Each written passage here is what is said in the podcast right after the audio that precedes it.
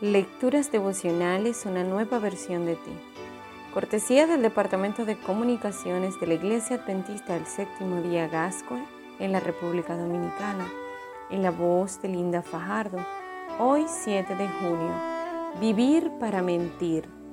Proverbios 12:5 nos enseña, los justos solo piensan en la justicia, los impíos solo piensan en engañar.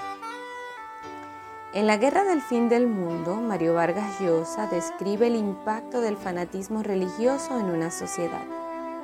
Antonio, el consejero, es un predicador itinerante que recorre algunas comunidades rurales al norte de Brasil.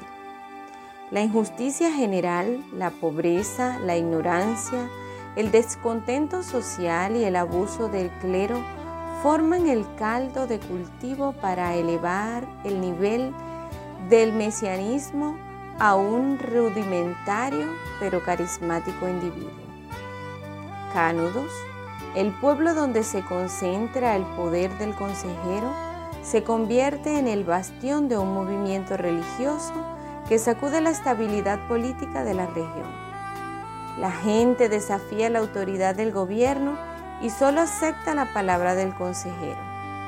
La situación llega a tal punto que las autoridades consideran necesario enviar al ejército, el cual es sorprendentemente reprimido en una sangrienta batalla, donde muere el conocido coronel Antonio Moreira César, lo cual aumenta más el prestigio del consejero y motiva a mucha gente a dirigirse a Cánudos para defender al líder espiritual.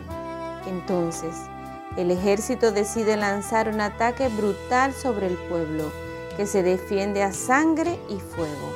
Al final, el consejero muere junto con la mayoría de sus seguidores y un buen número de soldados. Poca gente se da cuenta de la terrible influencia que un engañador puede tener en una comunidad. Jesucristo advirtió que en el tiempo del fin habría muchos engañadores que usarían las escrituras para satisfacer sus propios intereses. ¿Por qué la gente presta atención a los disparates que proclaman algunos iluminados? La Biblia tiene la respuesta.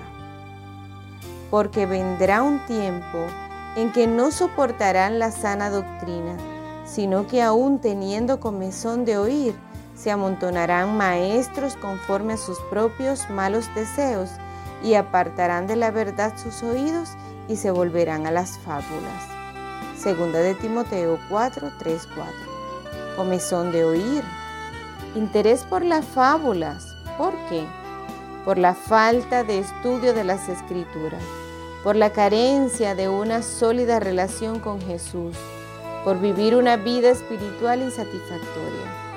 Entonces se abre la puerta a los falsos mesías que descalifican al liderazgo establecido, proclaman la mentira con mucho entusiasmo y se aprovechan de sus seguidores, al punto de poner en riesgo sus vidas. ¿Tienes dudas? ¿Almacenas inconformidades en tu corazón? ¿Vives una vida espiritual llena de insatisfacción? Cuidado si no sabes canalizar tales actitudes, podrías caer en las garras de un embaucador. No olvides que Jesús tiene una respuesta a todas tus inquietudes. Que tengas un buen día y que Dios te bendiga.